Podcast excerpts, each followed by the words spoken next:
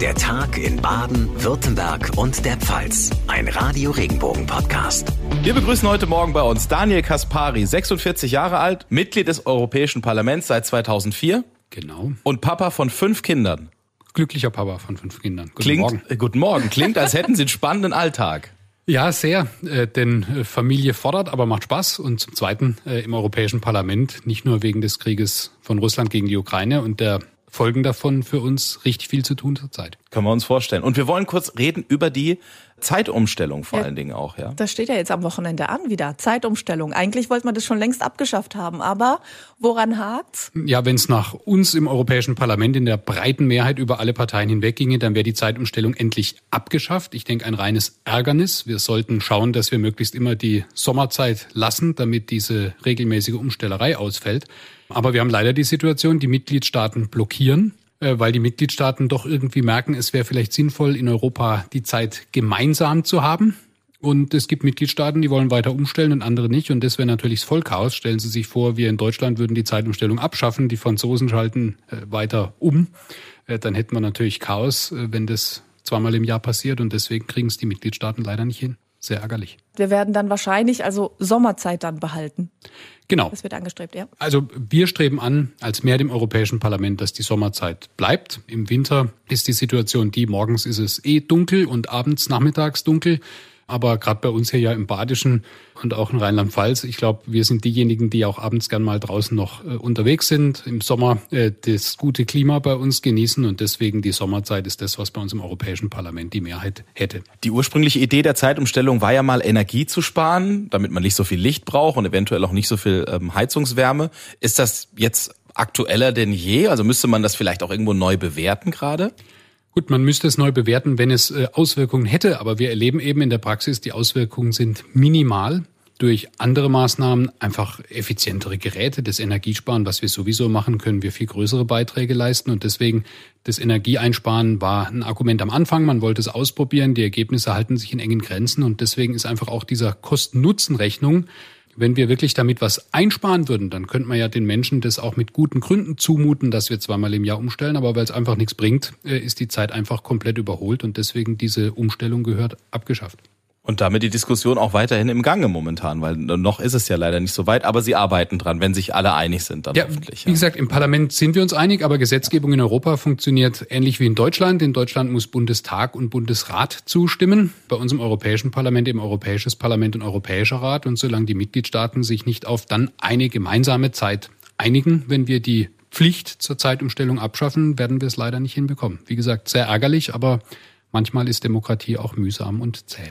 Wie machen Sie das persönlich? Wie merken Sie sich das? Wann geht's vor? Wann geht's zurück? Haben Sie da auch eine Eselsbrücke? Wir haben gesammelt letzte Woche so ein bisschen. Äh, ich äh, muss ehrlich gesagt immer hilfesuchend in die Zeitung äh, schauen und denke dann immer nach und man liegt trotzdem manchmal falsch. Ja. Was war die schönste mit den Gartenmöbeln, glaube ich? Die Gartenmöbel gell? nach drinnen ja. oder nach draußen? Im Winter stelle ich sie rein Nein. und im Sommer stelle ich sie raus. Ja, und was heißt es dann für die Umstellung? Gartenmöbel raus, vorwärts, Gartenmöbel rein, rückwärts. Also jetzt wäre von drei Uhr auf, auf zwei Uhr, Uhr zurückstellen. Zurück. Ja, und jetzt fängt es dann schon an, schlafen dann eine Stunde weniger oder mehr? Äh, mehr. Mehr, weil es wieder zwei Uhr ist, oder? Ja gut, das ist genau der Punkt. Sie haben angesprochen, meine fünf Kinder, das interessiert meine dreijährige Tochter überhaupt nicht, ja, okay. weil die dann morgens so äh, genau trotzdem äh, ruft. Das wäre nämlich meine nächste Frage gewesen. Ich habe auch zwei Jungs zu Hause und das ist immer diese Umstellung. Es ist der Horror für uns Eltern.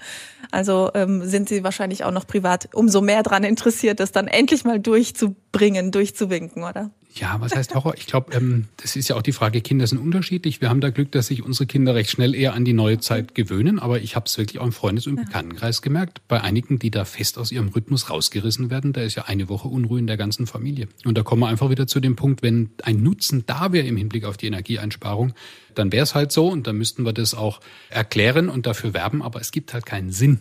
Wie ist das eigentlich so als Europaabgeordneter? Sie wohnen ja in Weingarten im Kreis, im Kreis Karlsruhe. Sind Sie dann, arbeiten Sie auch mal von zu Hause aus oder müssen Sie jeden Tag dann ins Büro nach Brüssel, Straßburg?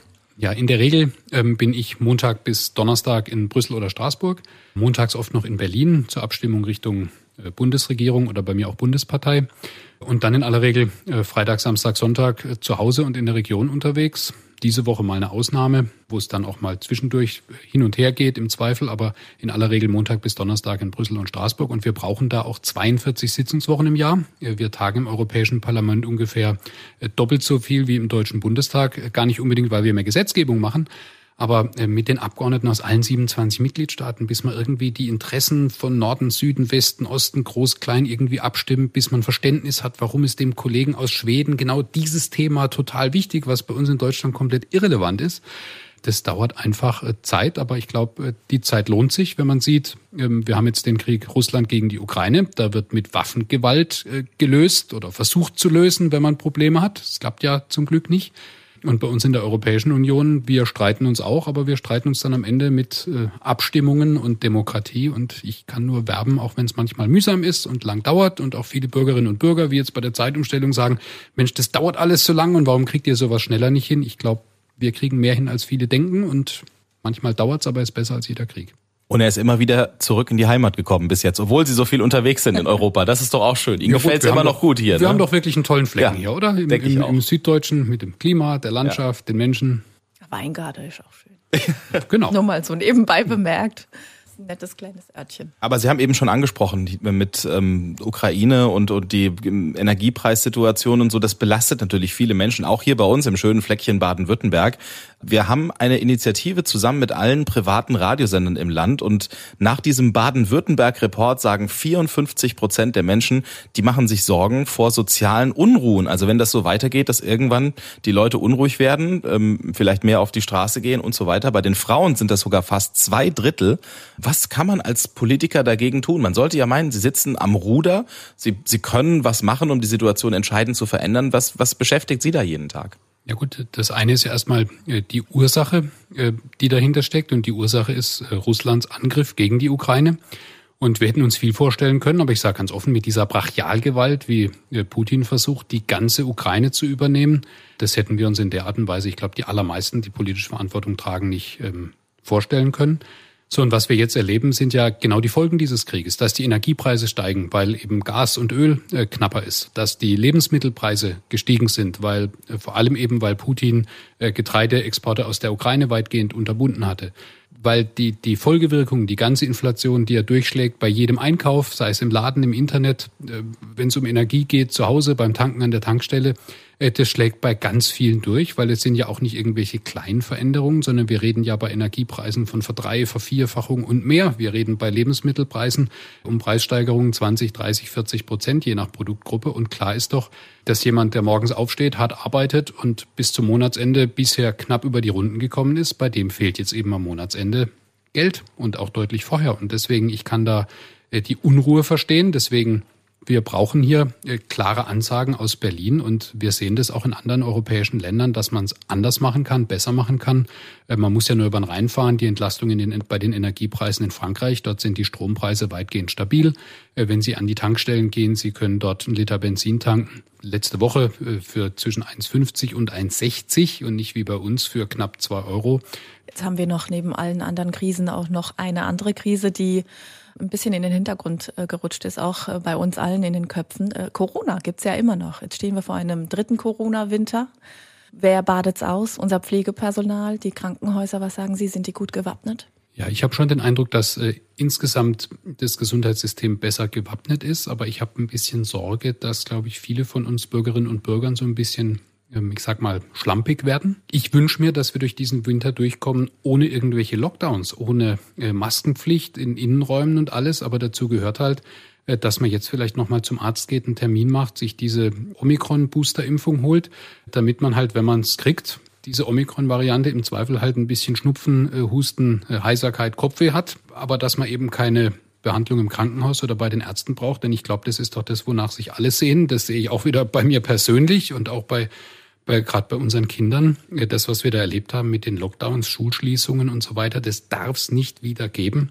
Und deswegen jeder, der sich schützen möchte, kann selbst die Maske tragen. Aber ich wünsche mir, dass möglichst viele von uns jetzt nochmal sich impfen lassen, dass wir durch den Winter kommen und einfach unser normales Leben, wie wir es jetzt die letzten Wochen und Monate ja weitgehend hatten, behalten können und nicht wieder zu Einschränkungen kommen müssen. Und deswegen einfach meine Bitte an alle, denkt drüber nach, diese Impfung noch mitzunehmen und wenn man dann schon beim Arzt ist, die Grippeimpfung vielleicht noch mit äh, dazu, äh, damit dann die Corona-Fälle, die passieren und wo es dann doch in den Einzelfällen schwierige Verläufe gibt, dass eben unser Gesundheitssystem und vor allem die Menschen, die da arbeiten, nicht weiter überfordert werden. Sie waren ja letztens auch in Karlsruhe in einem Krankenhaus. In welchem Krankenhaus waren Sie da? Ich war da im, äh, bei den Vidia-Kliniken. Die haben da in Karlsruhe äh, richtig Geld investiert für einen Krankenhausneubau. Hilft den Menschen, glaube ich, auch weiter, wenn man arbeitet und muss nicht mehr in einem Krankenhaus aus den 50er, 60er Jahren arbeiten, sondern hat ein modernes Umfeld. Aber es war auch klar dort, äh, die Arbeitsbelastung ist nach wie vor hoch, weil es gibt halt äh, viele Corona-Fälle, viele Operationen werden nachgeholt, dann generell äh, die Personalknappheit, die wir ja gerade fast überall in Deutschland erleben, egal ob im Handwerk, Bau, in den Büros, auch in den Krankenhäusern. Personal, Verkehr. Ja, Personalknappheit wird immer schlimmer und deswegen gerade bei sowas wie jetzt Corona er spitzt sich dann zu, tatsächlich. Ja. Genau. Und deswegen, wir müssen schauen, äh, das mit den Impfungen, jetzt haben wir doch zwei Jahre Erfahrung, auch die, die Sorgen hatten, was ich ja auch nachvollziehen kann. Wenn was neu ist, dann möchte man vielleicht nicht bei den ersten dabei sein, aber jetzt haben wir doch zwei Jahre Erfahrung gemacht. Bei den allermeisten hat es geklappt. Also bitte noch habe ich mit. keinen dritten Arm. ja. bei Ihnen was ja. passiert? Nee, aber bitte, bitte helft einfach mit, ja. dass wir gut durch den Winter kommen anderes Thema noch. Wir haben eben schon drüber gesprochen. Sie, kommen viel rum. Karlsruhe, Brüssel, Straßburg. Ähm, was der Baden-Württemberg-Report auch ergeben hat, um Energie zu sparen, könnten sich vor allem die Frauen unter uns vorstellen, dieses Jahr mal die Weihnachtsbeleuchtung zu reduzieren oder ganz wegzulassen. Jetzt haben wir ja wirkliche Weihnachtsmarktmetropolen auch hier im, im europäischen Südwesten. Bekommen Sie da was mit? Ist, wird das auch heiß diskutiert im Parlament zum Beispiel oder auf dem Gang mal? Bei uns im Parlament oder auf dem Gang äh, weniger, wobei wir uns auch überlegen, wie kann man weiter äh, Energie einsparen, Beleuchtung reduzieren.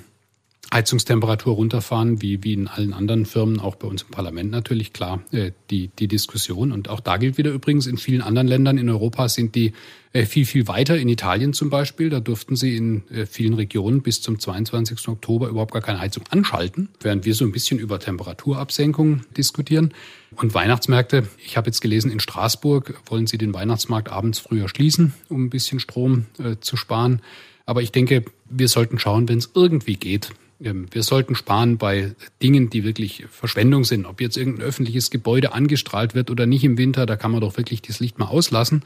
Und im Gegenzug sollten wir doch dann aber auch versuchen, dass wir bitte äh, für ein bisschen Spaß und ein bisschen Ablenkung, gerade Sie haben angesprochen, die, die hohen Preise, äh, die, die Sorgen, vor denen viele Menschen stehen, dass wir doch aber bitte schauen, dass wir äh, Dinge, die auch Freude machen, die Spaß machen, wo man mit Freunden, Familie hingehen kann, dass wir die bitte auch am Laufen halten. Übrigens ein Diskussionsthema neben ähm, Öffnungszeiten in Straßburg auf dem Weihnachtsmarkt war auch, dass der Cremant, der richtige Cremant und der richtige Käse verwendet wird. Ja, äh, eine aus meiner Sicht irre Diskussion. Also ich bin ein großer Freund davon, dass wir für lokale und regionale Produkte werben, dass wir da auch unsere heimische Landwirtschaft stärken und fördern.